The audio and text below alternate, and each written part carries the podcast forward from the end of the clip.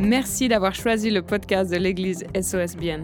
Nous espérons que le message de cette semaine soit un encouragement et une inspiration dans ta vie quotidienne.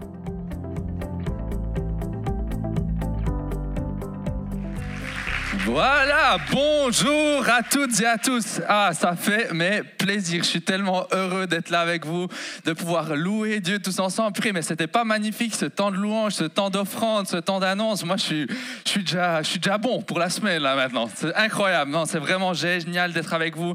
Ça faisait plaisir aussi parce que ça faisait un moment qu'on n'a plus pu venir aussi ici à Bienne sans masque en fait. Puis pour nous avec Victor, c'est un peu la première fois aussi qu'on vous voit sans masque. Puis vous êtes beau.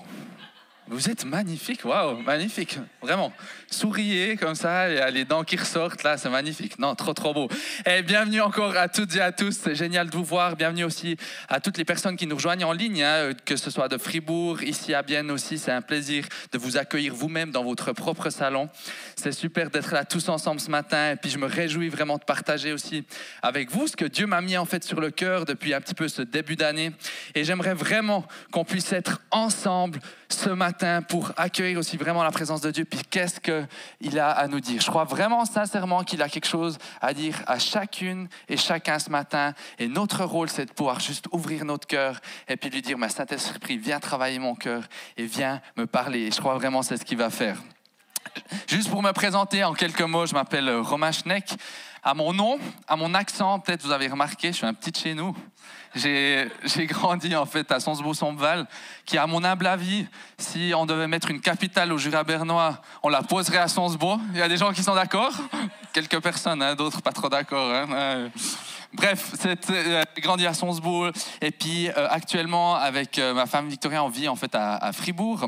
on est avec toute une équipe en train de pouvoir implanter SOS Fribourg. Hein. Maintenant, ça fait une année et demie qu'on a commencé. Et puis c'est vraiment une, une, une, aventure magnifique aussi de voir aussi la ville de Fribourg pouvoir être touchée dimanche après dimanche, semaine après semaine, jour après jour aussi. Et puis c'est vraiment une joie de pouvoir aussi être là-bas. Venez nous rendre visite, s'il vous plaît, de temps en temps. On a les cultes à 15h, c'est-à-dire que vous pouvez venir ici à 10h puis après vous rendre à 15h chez nous. Comme ça, vous pourrez voir notre campus et après, euh, petite fondue, chocolat, etc., etc. Toutes les bonnes choses, en fait, elles se trouvent aussi à Fribourg au niveau euh, gastronomique. Du coup, euh, gastronomique malbouffe, mais gastronomique. Du coup, venez nous rendre visite, ça nous ferait hyper plaisir de vous voir. En tout cas, on a nos célébrations tous les deux dimanches. Et justement, avec Victoria, on a aussi passé maintenant, il y a deux ans et demi, une année à Stockholm, aussi à l'école biblique c'était vraiment une année magnifique aussi. On a pu apprendre un petit peu plus sur la parole de Dieu. On a pu apprendre plus aussi sur ce que Dieu disait, de qui on était, de son cœur en fait aussi pour les nations, les cœurs, son cœur aussi pour nos villes ici de Fribourg, de Bienne, etc. Puis c'était vraiment une, année magnifique. Et ce matin, je voulais juste commencer aussi par vous encourager. Peut-être que tu es là et que tu te dis, mais j'aimerais pouvoir consacrer une année aussi à part, mettre une année à part aussi pour, pour Dieu. Puis j'aimerais vraiment t'encourager. Mais peut-être fais ce pas. À la fin, nous, on est volontiers là aussi pour, euh, pour en parler et puis euh, te donner quelques conseils, mais ça ferait trop plaisir de pouvoir envoyer quelques personnes aussi au nord au sud maintenant au Kenya aussi, ils ont une école biblique. Ce serait la grande classe et puis vraiment c'est une année qui, qui nous a transformés, qui était vraiment magnifique. Et puis à Stockholm, j'ai appris une chose en fait que je savais pas avant. Peut-être que vous le saviez, moi, moi je ne le savais pas. Vous savez, quand vous allez chez Ikea, vous avez l'impression que les noms des meubles, des outils, etc., ils ont pris un peu des lettres, ils les ont mélangés, puis ils les ont lancés, puis ils ont créé des mots avec, puis ils ont ajouté des, espèces de O, des euh, et puis tout ça, tout ça. Mais en fait, j'ai appris que euh, les mots que vous trouvez sur les, sur les chaises, sur les boîtes, sur les meubles, etc., ils ont une signification. Vous saviez ça? Non? C'est incroyable. En fait, c'est soit des noms de personnages, soit c'est des noms euh, de rivières, de mers, etc., etc. C'est vraiment, vraiment fou. Et même certains, en fait, ils ont une signification, ils ont un, rapport clair et puis proche avec le nom de l'outil qu'il est. Je vous ai mis là, par exemple, on peut mettre, euh, je sais pas si on verra bien, oui, une bicyclette. Vous dites, ok, c'est une bicyclette, mais vous savez comment elle s'appelle? En suédois, elle s'appelle la bicyclette slada. Et en suédois, ça veut dire déraper. Vous voyez, euh, bicyclette, déraper, etc. On a un saladier qui s'appelle Blanda, mélangé.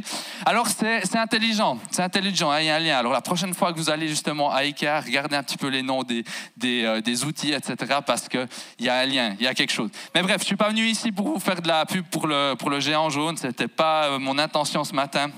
Mais euh, voilà, comme je vous ai dit, euh, depuis ce début d'année, Dieu m'a vraiment travaillé en fait sur euh, la présence de Dieu et puis vraiment sur ce qu'elle produit, ce qu'elle doit produire en fait dans nos vies, parce que on voit dans sa parole, on voit aussi à travers l'histoire que quand la présence de Dieu était là, il y avait tout de suite quelque chose qui changeait, qui se transformait. Et puis comme je vous le disais aussi, c'était tellement magnifique. Moi, ça me fait tellement du bien de pouvoir être aussi tous ensemble en tant qu'Église le dimanche matin pour le louer, pour l'adorer en tant que corps de Christ. Mais je crois qu'il y a tellement plus que juste le dimanche. Et peut-être que vous l'avez déjà entendu, vous le dites, voilà, voilà, voilà, mais Dieu a plus que juste le dimanche pour te rencontrer. Dieu veut te rencontrer chaque jour. Et peut-être que tu es là et que tu te dis, mais moi, la présence de Dieu, ça me parle pas trop parce que j'ai l'impression que je ne suis pas digne en fait de rentrer dans la présence de Dieu. Et je voulais juste poser vraiment une fondation qui soit claire et solide pour chacune et chacun euh, euh, ce matin. Vous savez, c'est pas votre dignité qui vous permet d'entrer dans la présence de Dieu. C'est pas le nombre de versets que vous connaissez, c'est pas le nombre de fois où vous êtes allé à l'église, c'est pas le nombre de péchés que vous n'avez pas fait, c'est pas ça qui vous rend digne d'entrer dans la présence de Dieu. La Bible nous dit que Jésus allait mourir à la croix pour toi, pour moi, il y a 2000 ans, pour prendre nos péchés, nos maladies, et pour qu'on puisse être justifié, pour qu'on puisse être digne d'entrer dans sa présence. Et j'aimerais vraiment mettre cette fondation pour tout le monde, que vous, êtes, que vous soyez là pour la première pour la millième fois, mais sachez que vous êtes digne d'entrer dans la présence de Dieu. Et c'était vraiment une fondation que je voulais, poser avant que je commence dans mon message. Et peut-être que tu t'identifies peut-être même pas comme un chrétien ici ce matin, mais j'aimerais juste te dire déjà bienvenue et te dire aussi que Dieu recherche chacun des cœurs, sa présence recherche chacun des cœurs et, et vraiment ouvre ton cœur juste ce matin parce que je crois que Dieu a quelque chose à dire pour chacune et chacun. Et puis, euh, quand on parle de la présence de Dieu, je sais pas vous, mais de temps en temps, on pourrait se dire ah c'est cette grande nuée qui fait un petit peu peur, c'est un petit peu quelque chose de un petit peu spécial comme ça. Mais on voit en fait que dans la présence de Dieu, bien sûr, il y a quelque chose qui est saint, qui est glorieux, qui est magnifique, mais on voit aussi que la présence de Dieu en fait, elle veut se révéler à chacune et chacun d'une manière très personnelle, très très proche. Vous savez, dans la Bible, quand on, on, lit sur la présence de Dieu, la traduction pour la présence de Dieu, dans certains cas, c'est panim. Puis panim, en fait, ça veut dire visage. C'est-à-dire qu'en fait, la présence de Dieu, elle veut en fait, Dieu veut avoir un face à face avec chacune et chacun. Et je crois vraiment que ce matin aussi, attends-toi à avoir un face à face avec Dieu. Parce que Dieu veut parler à chacune et chacun. Dieu veut être proche des cœurs de chacune et chacun. Puis on va voir comment Dieu est proche et comment Dieu a travaillé à, travers sa présence dans toute la Bible. Et, et mon, le titre pour mon message, justement, c'est une présence qui change tout. Parce que là où il y a la présence de Dieu, il y a tout qui change. Et j'aimerais vraiment que vous ayez la foi aussi ce matin pour dire, mais la présence de Dieu, elle est puissante, elle peut changer mes situations, elle peut changer cette ville. Et c'est pour ça que j'ai nommé le, titre de, cette, de ce message, une présence qui change tout. Et on va aller voir à travers l'histoire, à travers aussi la Bible, à travers l'Ancien Testament, qu'est-ce que la présence de Dieu a produit. Et puis, on va directement se lancer en fait dans une histoire qu'on trouve euh, euh, euh, dans, dans qu'on trouve en fait dans Exode. Et puis cette histoire, en fait, elle parle. Vous savez, le, vous savez peut-être pas, mais le peuple d'Israël, le peuple de Dieu, pendant 400 ans, a été en captivité. C'est-à-dire que pendant 400 ans, il était en esclavage en Égypte. Des fois, on peut, peut pas s'imaginer hein, au, jour d'aujourd'hui, même si dans d'autres pays, c'est encore une réalité aussi, que tu, tu travailles jour après jour, 6, 7 jours sur 7, pas pour toi, pas pour ton salaire, mais pour quelqu'un qui t'utilise. Et c'est ce qui est arrivé au peuple d'Israël pendant 400 ans. Ils ont été utilisés et ils étaient justement esclaves de l'Égypte. Mais Dieu, dans son amour incroyable, dans sa miséricorde, il n'a pas voulu laisser son peuple là comme ça. Et c'est pour ça qu'il a envoyé un homme qui s'appelle Moïse. Cet homme, il a eu une rencontre personnelle très spéciale avec la présence de Dieu. Et on voit que la rencontre que Moïse a eue avec la présence de Dieu a directement eu un changement aussi dans sa vie. Et ça fait quelque chose. Et du coup, Moïse va retourner en Égypte, d'où il vient, pour aller libérer le peuple d'Israël. Il va libérer le peuple d'Israël, le peuple d'Israël va sortir d'esclavage. Et maintenant, j'aimerais qu'on puisse regarder tous ensemble ce qui se passe et comment la présence de Dieu, du coup, agit alors que le peuple d'Israël sort de son esclavage. Et on peut lire tous ensemble, on va prendre un passage dans Exode 13, chapitre 13, des versets 21 à 22. Et, si vous avez une Bible ou pas, mais sinon, il y aura les, euh, les versets qui vont s'afficher ici, qu'on puisse suivre tous ensemble. On lit que l'Éternel allait devant eux le jour dans une colonne de nuée pour les guider sur leur chemin, et la nuit dans une colonne de feu pour les éclairer, afin qu'ils puissent marcher jour et nuit.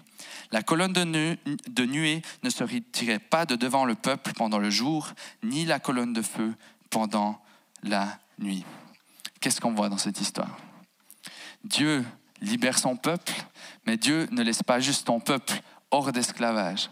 Mais Dieu par sa présence, par une nuée, va précéder en fait le peuple d'Israël, va le précéder, va le guider dans un pays qu'il a promis pour eux.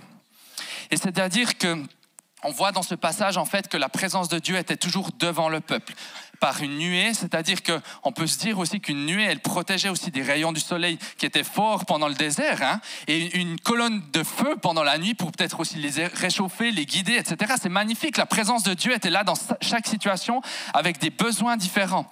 Elle les précédait, elle les guidait dans un pays qui leur avait promis. Mais avant ça, ils ont dû passer aussi dans un désert. Et des fois, on oublie cette partie du désert. C'était une partie qui n'était pas très rigolote. Mais on voit que le peuple d'Israël avait quand même la présence de Dieu était là. Et ça, c'est mon premier point pour nous ce matin. C'est pas parce que tu passes à travers un désert que la présence de Dieu n'est pas là.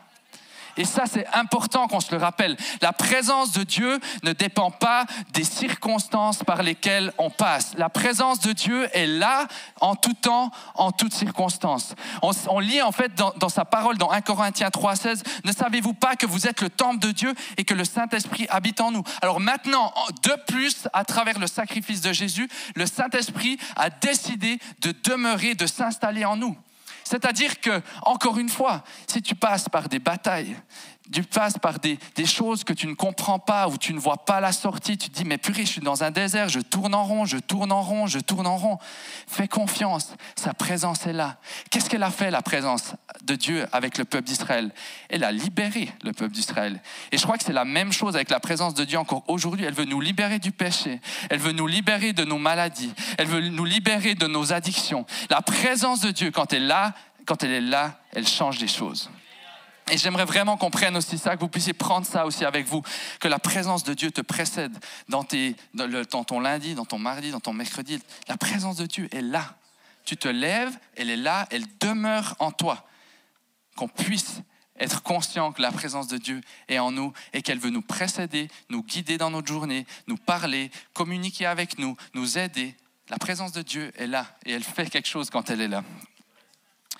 Et euh, euh, je ne sais pas vous, mais peut-être de temps en temps, ouais, voilà aussi, on, se dit, mais purée, Dieu, t'es où? Je comprends pas, je sais pas, je, ne comprends pas. Mais j'aimerais juste qu'on puisse se rappeler aussi justement de ce psaume 139, des versets 7 à 10, qui, est tellement magnifique, qui dit Où irai-je loin de ton esprit?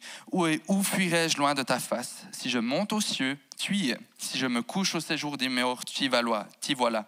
Si je prends les ailes de l'aurore et que j'aille habiter à l'extrémité de la terre, là aussi ta main me conduira et ta droite me saisira.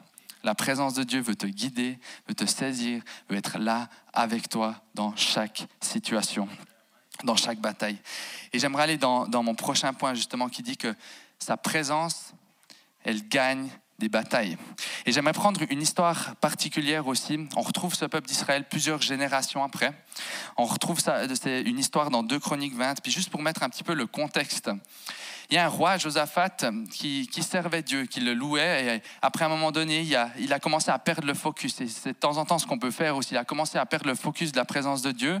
Il a même commencé à, à louer d'autres idoles, etc., etc. Puis ce qui a amené qui perdent, commence le peuple d'Israël a commencé à perdre beaucoup de batailles en fait. C'est-à-dire qu'ils ont commencé à être un petit peu en déroute parce qu'ils n'avaient plus les yeux fixés sur la présence de Dieu qui les précédait, qui les aidait. Mais c'est magnifique parce que j'aime trop l'attitude aussi du roi Josaphat dans cette situation. Parce qu'il n'a pas continué dans ce qu'il faisait, mais il s'est dit, mais Seigneur, j'ai envie de m'humilier, j'ai envie de te demander pardon parce que j'ai perdu le regard, j'ai envie de remettre ma confiance, j'ai envie de remettre mon regard sur toi, complètement sur toi. Et alors qu'il fait ça, alors qu'il remet euh, la présence de Dieu en quelque sorte au centre du peuple, au centre de sa vie, au centre de son royaume, on voit ce qui se passe. Il y a une nouvelle bataille qui arrive où humainement, aucune chance, zéro chance de gagner la bataille. Et on va voir la stratégie du roi Josaphat, qui est une stratégie absolument irrationnelle. On peut dire ça comme ça. Et j'aimerais qu'on puisse lire tous ensemble dans deux chroniques. On va lire cette histoire dans deux chroniques 20. Josaphat s'inclina le visage contre terre. Il s'inclina le visage contre terre et tous les Judéens et les habitants de Jérusalem tombèrent devant l'Éternel pour l'adorer. Les Lévites, qui faisaient partie des Kéatites et des Coréites, se levèrent pour louer d'une voix très forte l'Éternel, le Dieu d'Israël. Ils louent l'Éternel. Puis en accord avec le peuple, il désigna des musiciens qui, couverts d'ornements sacrés, célébraient l'Éternel tout en marchant devant l'armée et disaient Louez l'Éternel. Oui, sa bonté dure éternellement. Au moment où l'on commençait les chants et les louanges, l'Éternel plaça une embuscade contre les Ammonites, les Moabites et les habitants de la région montagneuse de Séhir qui étaient venus contre Juda. Et ils furent battus. Qu'est-ce qu'on lit dans cette histoire? Magnifique histoire. Josaphat, stratégie, je vous disais, un peu irrationnelle, pas une stratégie qui semble très, très, euh, très fut-fut. Il va mettre en fait les chantres, c'est-à-dire comme s'ils mettaient l'équipe louange au, front de la bataille. C'est pas que notre équipe louange, ils n'ont pas des beaux muscles, hein, c'est pas ce que je veux dire. Vous êtes magnifiques et je crois que vous avez plein de force, mais ils ont compris en fait qu'il fallait qu'ils mettent la présence de Dieu au devant de leur bataille. Ils ont mis, ils ont choisi une stratégie, ils ont dit, ok, on va on va mettre la présence de Dieu au front de notre bataille parce qu'on sait que c'est la seule chance qu'on a pour qu'on puisse gagner. Et je crois qu'aujourd'hui encore, on peut tous vivre des batailles différentes. Ça peut être des addictions, ça peut être des batailles financières, ça peut être des batailles relationnelles, etc., etc. Mais notre rôle, notre rôle comme le peuple d'Israël, c'est de dire, Seigneur, je te fais confiance et je veux mettre ma louange sur ma bouche et t'adorer en toutes circonstances. Et alors que tu fais ça, ben, Dieu, Dieu agit. Dieu fait ce que lui seul sait faire. C'est pas à toi de te battre finalement. C'est pas à toi de te battre contre tes addictions. C'est pas à toi de te battre contre tes finances. C'est pas à toi de te battre contre tes relations. Non, c'est Dieu qui se bat pour toi. Comme il s'est battu pour le peuple, là, dans cette histoire, il veut aussi se battre pour toi. Mais on a un rôle. On a un rôle dans cette situation. Le roi, là, il avait un rôle c'est de pouvoir dire, mais Seigneur, même si je ne le sens pas, même si ça a l'air irrationnel, je veux mettre ma louange sur ma bouche. Et vous savez, la louange, c'est pas une histoire de style de musique, c'est pas une histoire de light show, c'est pas, c'est pas, c'est une histoire de dire, Seigneur, je te donne toute la gloire. Seigneur, je sais que par mes propres forces, je peux rien, mais je veux te louer en toutes circonstances. C'est le louer malgré nos circonstances, le louer quand quand ça fait pas de sens. Mais là aussi, comme le peuple d'Israël, je nous encourage ce matin, je nous encourage à être une église qui puisse louer, qui puisse être dans la présence de Dieu, qui puisse comprendre que c'est dans sa présence que les victoires se gagnent. C'est à genoux que les victoires se gagnent. C'est pas par nos forces, c'est pas par notre intelligence, c'est pas par nos stratégies, mais c'est par qui il est et par sa présence. Et sa présence change tout. Et si tu, si tu te dis, mais j'ai plus la force de louer, je, suis à bout, mais tu peux juste te mettre à genoux et, Seigneur, et lui dire, mais Seigneur, j'ai plus de force, mais j'élève mes mains. Et, quand tu élèves tes mains, c'est un signe aussi de dire, mais, mais j'abandonne, je m'abandonne à toi, Seigneur. Et je crois qu'il y a une puissance quand on peut s'abandonner à lui. Parce que là, on laisse finalement Dieu faire ce que lui seul sait faire et on, abandonne notre rôle à nous, mais on le met lui en premier. Et j'aimerais vraiment nous encourager aussi là-dedans. Et vous savez, ce qui est beau aussi quand on on, le loue, c'est qu'on se met aussi dans une position aussi de recherche. Et la Bible nous dit en fait que Dieu parcourt la terre à la recherche de ceux qui le recherchent aussi. Dieu parcourt la terre et cherche des hommes et des femmes qui le louent en esprit et en vérité. Et c'est exactement notre rôle, nous, de le louer et de le rechercher en esprit et en vérité. On a vu que le Saint-Esprit habite en nous, il demeure en nous, mais ce n'est pas parce que quelqu'un demeure en toi que tu communiques avec lui, c'est pas parce que quelqu'un demeure en toi que tu as une relation avec lui. Je peux très bien vivre avec Victoria et faire ma petite vie de mon côté, la laisser de son côté et puis qu'on communique pas. C'est très possible, c'est possible, mais on a un rôle de pouvoir communiquer, on a un rôle de pouvoir échanger. Et c'est la même chose avec la présence de Dieu. C'est la même chose avec son Saint-Esprit, de pouvoir le rechercher, de pouvoir, dans ton lundi, dans ton mardi, dire, mais Seigneur, pour cette journée, qu'est-ce que tu as pour moi? Dans cette journée, qu'est-ce que tu veux pour moi? Dans cette journée, qu'est-ce que tu veux pour les autres? Et ce qui est magnifique aussi, c'est quand on commence à aller à la source, on devient aussi des conducteurs pour d'autres personnes autour de nous. Et, mon, prochain point aussi, c'est que quand on le cherche, on lui permet d'être conducteur dans notre vie. Et vous savez, je suis pas électricien, mais, on m'a appris qu'il y, a certains, matériaux qui sont de meilleurs conducteurs que d'autres. Le cuivre, l'or, l'argent, c'est des très bons conducteurs. C'est-à-dire que si vous allez les mettre dans, une prise, ce que vous ne devez pas faire, vous risquez d'avoir une petite, euh, décharge. Okay il y a d'autres matériaux qui sont de, des isolants, des moins bons conducteurs, euh, le béton, les matériaux secs, etc., etc. Et je crois que c'est une image aussi pour nos vies. De temps en temps, on peut être de bons conducteurs pour la présence de Dieu et de temps en temps, pas de bon conducteur. Mais dans n'importe quelle situation, écoutez bien cela, dans n'importe quelle situation, on n'est pas appelé à générer de l'électricité. On n'est pas appelé à générer la présence de Dieu, on est appelé à la conduire. Et, trop souvent, je pense qu'on se dit, mais Seigneur, j'ai besoin de, j'ai envie de générer, j'ai envie de produire la présence de Dieu, alors que c'est pas à quoi tu es appelé. Tu es appelé à conduire la présence de Dieu, mais pas à la générer tu es un transmetteur et non un générateur. Et ça, c'est important de le comprendre. Parce que quand on commence à se dire, ah mais je vais envie de faire par nos propres forces, on va, on va faire des choses, on va s'épuiser, mais il y aura, y aura rien qui va se passer. Il y aura, y aura pas grand-chose. Ce sera un paix dans l'eau. Alors que quand on est connecté à la présence de Dieu, on est connecté à la prise, on peut automatiquement donner plus loin. on est connecté à Dieu pour pouvoir donner aussi plus loin. Et puis, et puis c'est quelque chose qui est tellement magnifique d'être connecté avec, Dieu parce que tout d'un coup, il y a du 10 000 volts qui passent à travers ton corps, que tu peux donner aussi plus loin à tes amis, à ta famille, à tes collègues, etc. Mais nous, notre rôle, c'est d'être connecté à lui. Et j'aime trop, vous savez, et, euh, Reinhard Banquet, qui est un, évangéliste qui a, vu des millions et des millions de personnes se donner à Christ, il, est revenu à cette phrase tellement simple mais tellement puissante que que j'ai traduit de l'anglais, alors je ne sais pas si, c'est très joli, mais moins on est rempli du Saint-Esprit, plus on aura besoin de gâteaux pour faire, de gâteaux et de café pour faire vivre l'Église. Et, et, vous savez, c'est pas c'est pas le rôle au pasteur et puis aux quelques leaders d'être connectés à la, présence de Dieu. Si on veut voir une Église qui transforme notre ville de Bienne et de Fribourg, c'est la responsabilité à chacune et chacun d'être connecté, d'être conducteur pour aller donner plus loin.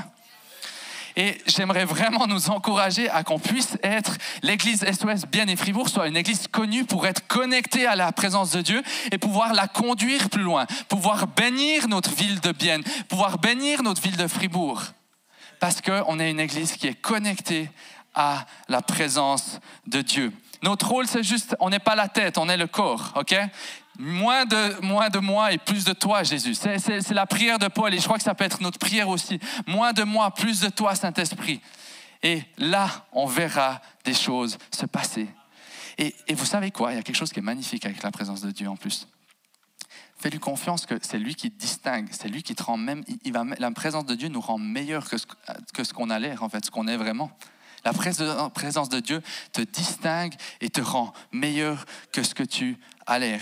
Vous savez, on, vit dans un monde où actuellement, ce qui, ce qui tape à l'œil, c'est les gens qui sont influents, c'est les gens qui sont charismatiques, qui ont quelque chose un petit peu de naturel, un petit peu de hmm, sanguin comme ça.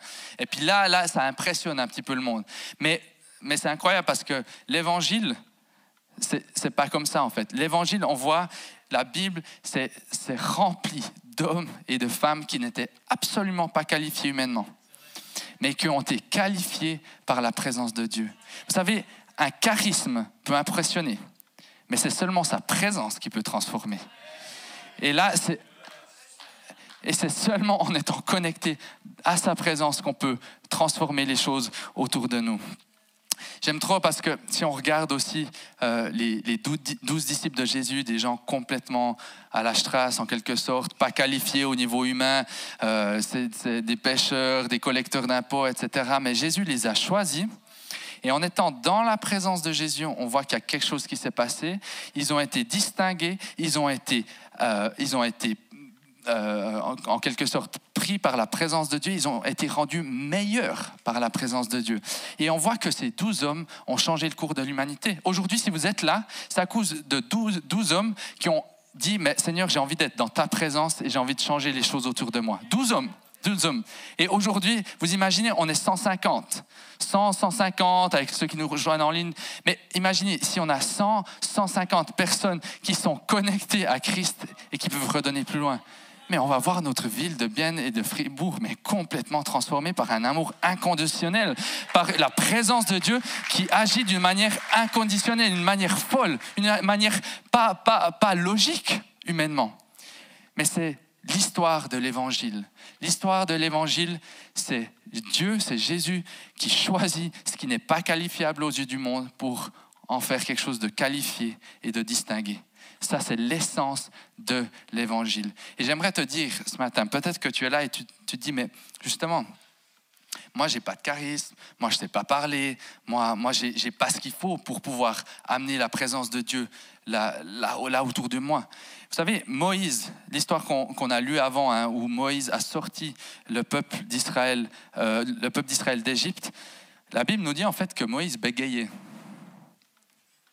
Moïse bégayait. C'est-à-dire que tu te dis, pour aller sortir un peuple d'esclavage, le gars, il bégayait. Et je crois que là, ça nous montre aussi un bel exemple pour te dire, mais chacune et chacun, là où on est, on, a, on, peut faire quelque chose. On a une différence à faire. On a une différence à faire et c'est pas par nos dons, c'est pas par nos nos, dons personnels, oui, les dons que Dieu a mis en nous, il y a quelque chose de spécial aussi pour, pour, pour, euh, pour agir autour de nous, mais fais confiance que sa présence te distingue et te qualifie.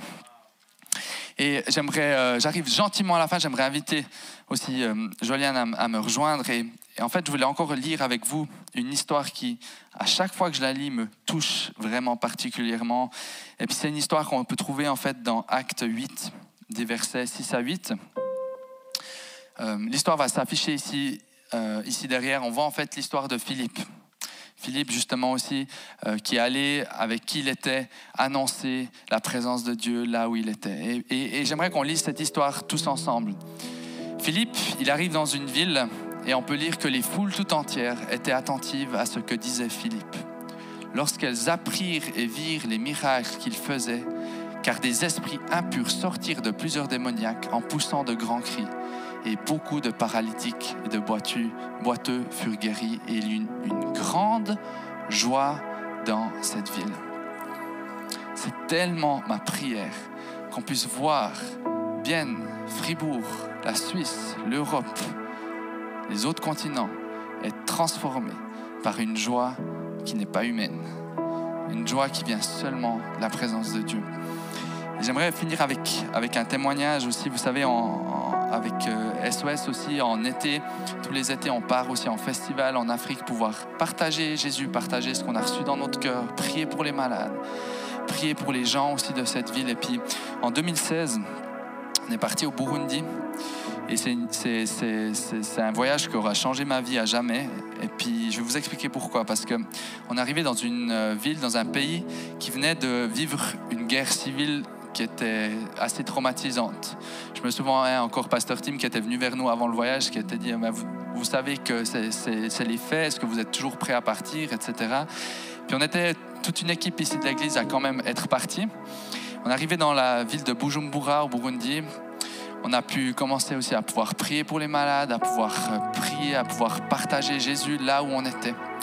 Et je n'oublierai jamais ce dernier soir de festival où la foule dansait, la foule sautait, la foule était mais transformée par la présence de Dieu. Il y avait une joie que j'ai jamais vue, que je, n'ai jamais vue, et on se dit mais on vient d'être dans une ville qui vient de vivre une guerre, civile qui était, traumatisante. Et là, on est en train d'être dans une atmosphère de joie qui, qui surpasse toute joie. Comment ça se fait? La présence de Dieu était dans ce lieu, la présence de Dieu, Jésus a été prêché, les malades ont été guéris, les, les, aveugles voyaient, les sourds entendaient. Je vous dis, c'était, c'était quelque chose qui surpassait l'entendement. Mais là, nouveau, c'était pas à cause de nous, c'était pas à cause de ce qu'on avait fait, mais c'était simplement à cause de la présence de Dieu qui est arrivée dans cette ville. Et là où la présence de Dieu, il y a une joie immense. Et il y a des choses qui se passent, il y a une transformation. Quand la présence de Dieu est là, il y a une transformation. J'aimerais vraiment nous encourager avec ça ce matin.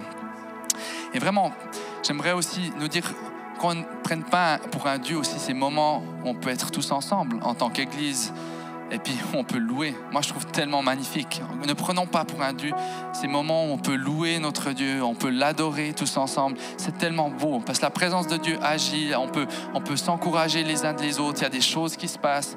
Et, ce soir, on aimerait vraiment aussi pouvoir prier après pour vous dans quelques minutes pour, euh, pour tous ceux peut-être qui se sentent, mais, mais je ne connecte plus avec la présence de Dieu. J'ai l'impression qu'il n'est plus dans ma vie. Mais Dieu est là, mais on aimerait vraiment prier aussi pour toi. Mais j'arrive gentiment au terme de mon message et on va rentrer en fait dans un, dans un moment qui est vraiment spécial, qui est important. Et je vous invite tous à vous lever là où vous êtes aussi.